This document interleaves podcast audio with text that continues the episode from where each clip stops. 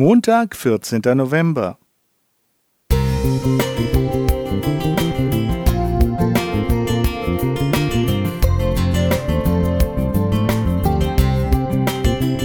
Ein kleiner Lichtblick für den Tag.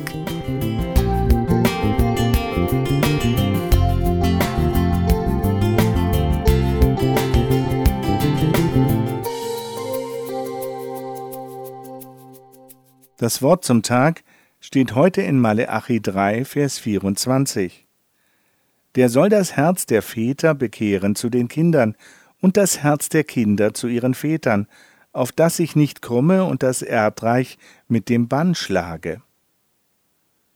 Ich habe vor einiger Zeit einen außergewöhnlichen Mann kennengelernt, der zwölf Geschwister hat. Wie bitte? Dreizehn Kinder?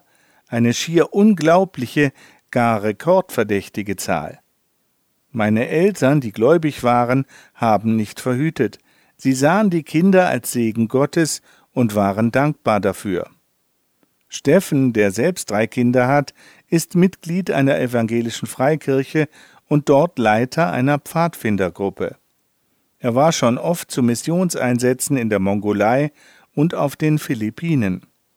Er betrieb Ahnenforschung und verfolgte den Stammbaum bis ins Jahr 1530 zurück. Er sagt, es ist schön zu sehen, wie Gott unsere Familie über die Jahrhunderte hinweg geführt hat. So der 46-Jährige.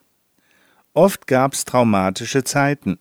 Kriege, Okkultismus und chaotische Familienverhältnisse seien hier genannt. Steffen ist froh, dass sein Vater einen Hunger nach Gott hatte und nach einer Evangelisation von Wilhelm Busch den Glaubensweg einschlug.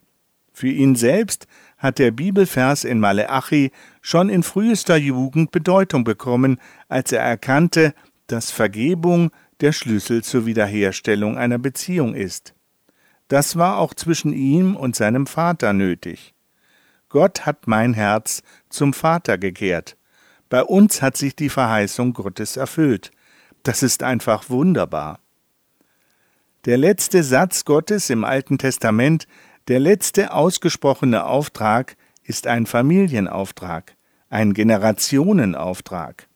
Jesus ist Mensch geworden, um uns zu erlösen.